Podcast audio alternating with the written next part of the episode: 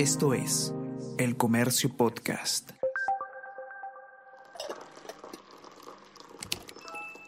Hola, hola, ¿cómo están? Buenos días, espero que hayan amanecido bien. Está con ustedes Ariana Lira y hoy tenemos... Tenemos que hablar con Ariana Lira. Hola a todos, ¿qué tal? ¿Cómo están? Espero que estén muy bien, que estén comenzando su día de manera excelente. Yo soy Ariana Lira y hoy día tenemos que hablar sobre eh, Pedro Castillo y eh, los vínculos que tendría con personas que, eh, que pertenecen al Movadef, Movadef, el brazo político de la organización terrorista Sendero Luminoso, porque se viene hablando mucho sobre los eh, supuestos vínculos que tiene el candidato de Perú Libre eh, con el terrorismo. Y lo cierto es que para evitar caer en, noticias falsas y en especulaciones, hay que saber qué es lo que hay. Y Rodrigo Cruz, periodista del comercio, nos ha traído información sobre lo que hay.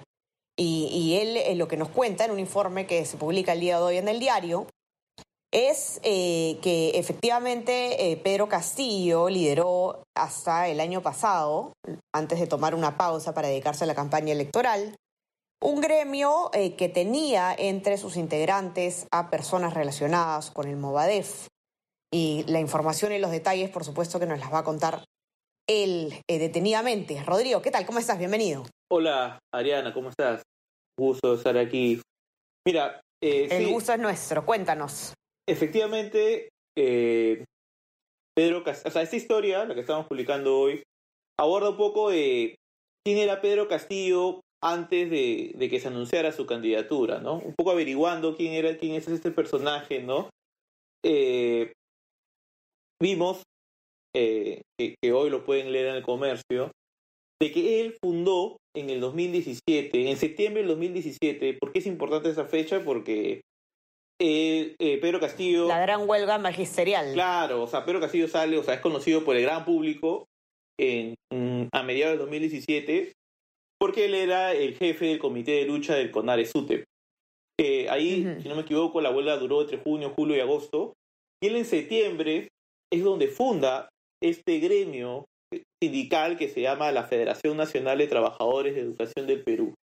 O sea, ¿con esto qué quiere decir? De que termina la huelga y él, en, lugar de, no sé, retirarse, replegarse, volver a sus funciones como docente en Cajamarca, él inicia esta, esta federación con el detalle de que eh, integran también ex miembros del CONARE SUTEP, ¿no? Y buscando un poco de quiénes son estos integrantes del CONARE SUTEP, eh, encontramos de que habían miembros también del Movadef, ¿no? Miembros y adherentes del Movadef. O sea, gente que, que, ocupa un cargo dirigencial en Movadef, sobre todo en Puno. Aquí tenemos a, dos personajes importantes, que, que uno de ellos se llama César Tito Rojas y el otro eh, es el Lucio Cayo Cayata. Ellos son dos dirigentes del Movadef. De hecho, César Tito Rojas es fundador del Movadef y que además eh, hoy es miembro eh, de base de, de esta federación integrada o creada por, por Castillo. Este César Tito Rojas, además, durante el año pasado, y eso lo he ido averiguando, ingresando un poco a la página web, a las redes sociales de esta, de esta federación, él dictaba diferentes charlas para los afiliados de este gremio. Y eh, por otro lado, Lucio Cayo Cayata fue eh, también es miembro del Movadef, fue dirigente del comité de lucha del CONARE SUTEP en el 2015. O sea, él, antes de Pedro Castillo, él tenía el mismo cargo en el CONARE que, que Castillo ocupó en el, en el momento de la huelga magisterial del 2017. Él, eh, además, pues, estos vínculos se sustentan de estos dos integrantes de Movadef, porque, por ejemplo, César Tito Rojas es, eh, acompañó a Pedro Castillo en una visita, una de las varias visitas que hizo él como representante de esta federación, de este gremio sindical al Ministerio de Educación. Aparece él en la lista de personas que van con Castillo al Ministerio de Educación, aparece ese señor César Tito Rojas. En el caso de, Lucio, Lucio, eh, él participa en diferentes charlas que da el, esta, federación, este gremio, y bueno, es presentado como un, miembro de base en Puno esta organización. Otro, otros dos personajes que, que también han sido identificados eh, es eh, la señora Meili Coila Ramírez. Eh, ella es adherente al Movadef. Ahí es importante hacer la precisión porque ella es una de las que firmó estos planillones en el 2011 para que el Movadef sea inscrito como partido político. Ella es integrante de esta federación de Pedro Castillo y además eh, también acompañó a Pedro Castillo en, diferentes visitas que él hizo entre octubre y diciembre del 2019 al Ministerio de Educación. Y por otro lado, está eh, este señor eh, Ilso Ramos Cosme, quien postuló hace poco nomás al Congreso de la República con el número 9 por Perú Libre en Lima. Y él también es uno de los adherentes, o sea, él también puso su firma en estos planillones que hizo el Movadez para inscribirse como partido político y también es del FENATEP y acompañó a Pedro Castillo el año pasado nomás en visitas que hizo al Ministerio de Educación como miembro del FENATEP.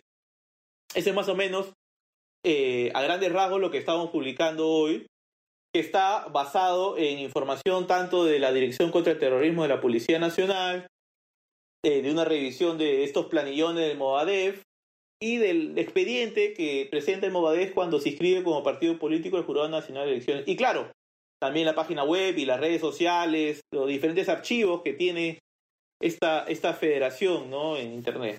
Ajá. Ahora, lo, más importante que sale de esto, Rodrigo, es qué responden, qué responden desde la campaña de Pedro Castillo eh, cuando tú te comunicas con ellos, eh, y, si es que hay eh, alguna explicación eh, válida para esas relaciones, esas vinculaciones.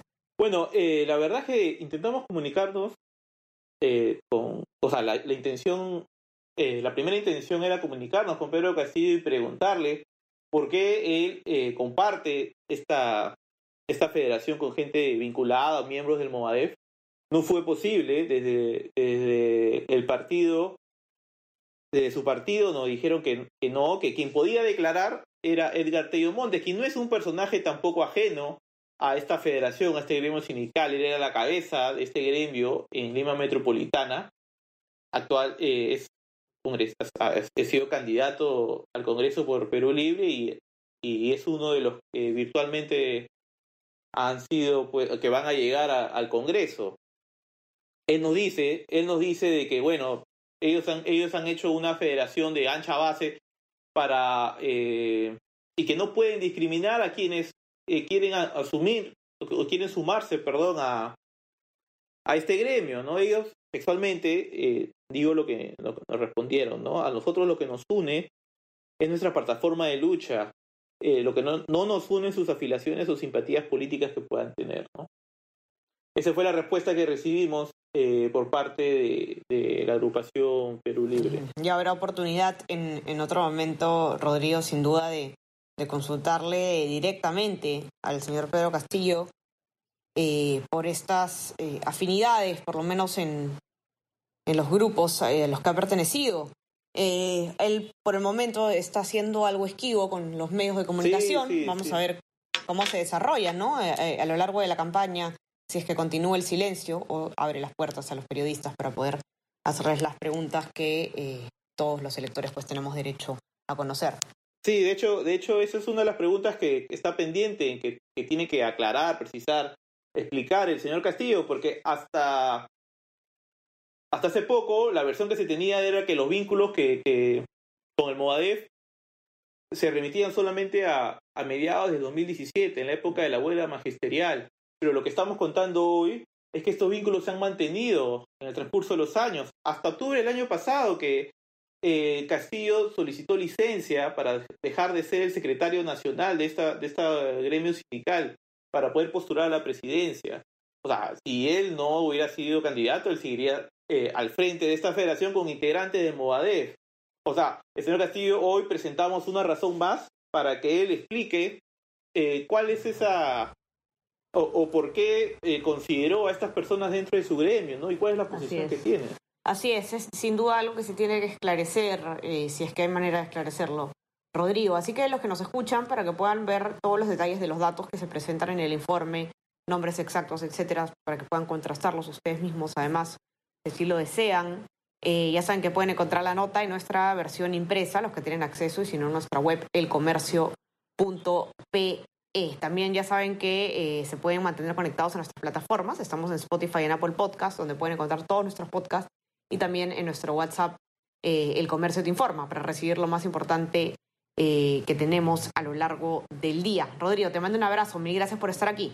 Listo, Ariana, muchas gracias, un abrazo. Y antes de terminar, quiero comentarles también sobre otro tema muy importante, que es la vacunación de adultos mayores, la campaña de vacunación que está eh, llevándose a cabo por parte del Ministerio de Salud.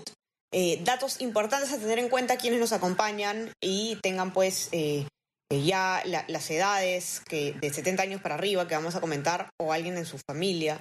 tienen que estar atentos a esta guía utilitaria que voy a compartir con ustedes. Em, desde, el, desde el 23 de marzo hasta el 27 de abril se está realizando la vacunación de las personas mayores de 80 años en Lima, mayores de 80 años en Lima y Callao, para recibir pues la primera dosis de la vacuna contra el coronavirus. Eh, esto es el viernes 22, hoy viernes 22, mañana, eh, sábado 23 y pasado mañana, domingo 24 de abril. Así que atentos, ¿qué es lo que ha dicho el ministro de Salud, Oscar Ugarte? Es que son 39 los puntos de vacunación a los que van a acudir las personas que son parte de este grupo etario, ya saben, mayores de 80 años en este primer caso. Ahora les voy a contar qué pasa con eh, el, siguiente rango de edad. Eh, y los centros que se han que se han habilitado para este fin de semana, pues están en distintas partes de la capital. Eh, y ustedes, para poder saber eh, dónde exactamente y cuándo les toca realizar su, recibir su vacuna, si son mayores de 80 años, eh, tienen que ingresar a la, siguiente, la siguiente web. Les explico. Se, es consultas.pongoelhombro.gov.pe consultas.pongoelhombro.gov.pe Se ingresa a esta plataforma del eh, gobierno y se pone su número de DNI o, el documento que, que utilice el adulto mayor y luego le da clic al espacio donde, en la, casilla de aceptar la política de privacidad y luego aparece ya la información sobre la hora y el lugar en el que le toca vacunarse a la persona. Eh, y para ir a, ya una vez que, que, tengan que asistir a la vacunación, tienen que saber que esta se va a realizar desde las 7 de la mañana hasta las 4 de la tarde, en la fecha en que les toque. Y lo único que necesitan llevar es su documento de identidad. Nada más. Ahora, ¿qué pasa con las personas mayores de 70 años? Se baja un poquito el rango de edad. Esto comienza el martes 27 de abril. Desde el 27 de abril, las personas que son eh, mayores de 70 años van a poder conocer eh, la fecha y lugar eh, de donde les toca recibir la vacuna contra el coronavirus. Y el procedimiento es el mismo que les comentaba, ¿no? Ingresar a Pongo el Hombro, poner el número de DNI, aceptar la política de privacidad y listo, se ve entonces la información necesaria. Eh, la idea es entonces que el viernes 30 de abril se empiece la, jornada de vacunación a las personas mayores de 70 años. Eh, y así se, se continúa inmunizando a los adultos mayores, que es, como ya sabemos todos, la población de mayor riesgo en, en cuanto al, al coronavirus. Otro tema importante también a tener en cuenta, sobre todo si es que se está yendo ustedes a vacunar y en general para las personas que se mueven en transporte público, ya sea para ir al trabajo o, cualquier otra finalidad. Se han identificado más de mil paraderos donde hay un alto nivel de contagio de coronavirus, así que muy atentos. Eh, la ATU, la Autoridad de Transporte Urbano, le ha explicado al comercio que eh, estos eh, más de 1.500 paraderos o alrededor de 1.500 paraderos están ubicados en distintos distritos, algunos, San Juan de, algunos en San Juan de Miraflores, San Juan de Lurigancho, Lince y Callao. Y son zonas de alto riesgo, ¿por qué? Porque hay una gran afluencia de, de vehículos y porque hay algunas aglomeraciones importantes y los fiscalizadores han detectado distintas infracciones a las normas sanitarias, ¿no? Como por ejemplo el, el, uso incorrecto de la mascarilla. Ustedes ya saben eh, cuánto hemos visto a las personas que usan la mascarilla, por ejemplo, debajo de la nariz, la falta de distanciamiento, el incumplimiento de los aforos, etcétera. Eh, algunas recomendaciones que nos presenta hoy día Yasmín Rojas, periodista del comercio, en la nota que ha hecho precisamente con esta información, recomendaciones para usted que usa el, transporte público. Eh, hay que tratar de esperar, en los, de permanecer en los paraderos o estaciones un máximo de 15 minutos, no más, para no estar expuestos al virus eh, de manera innecesaria. A más tiempo de exposición hay más posibilidades de contagio. Eh, no eh, acercarse durante las colas, ¿no? Los acercamientos durante las colas precisamente pueden ser un foco de contagio. Evitar el contacto, no aglomerarse en las puertas de ingreso o de salida, ¿no? Tomar distancia, esperar y mantener siempre la distancia de dos metros. Y sobre todo esto en lugares, ojo, que no cuentan con ventilación. Ya saben que la ventilación es una de las mejores maneras de prevenir el contagio del virus. Eh, no es necesario, en cuanto a los pagos, desinfectar las máquinas o el dinero antes de tocarlo. Lo importante es que se aplique el alcohol en gel en las manos después de tocarlo. O sea, después de hacer el intercambio con otra persona, uno debe desinfectarse las manos. Ahora, en el bus, como les decía, mantener las ventanas siempre abiertas para que el aire circule, muy importante para evitar los contagios. Y no olvidarse que es obligatorio el uso de doble mascarilla y un protector facial. Y está prohibido levantarse la mascarilla para comer, beber o hablar por teléfono. Eh, no hacerlo bajo ninguna circunstancia. Y eh, bueno, estas y otras recomendaciones la pueden encontrar ustedes en nuestra web como siempre, desinfectarse las manos también, lavarse mucho las manos y respetar los aforos. Así que dicho esto, ya me despido de ustedes y eh, les digo que se sigan cuidando, como siempre, y que tengan un excelente fin de semana. Nos encontramos de nuevo de lunes. Chao, chao, conversamos. Esto fue Tenemos que hablar.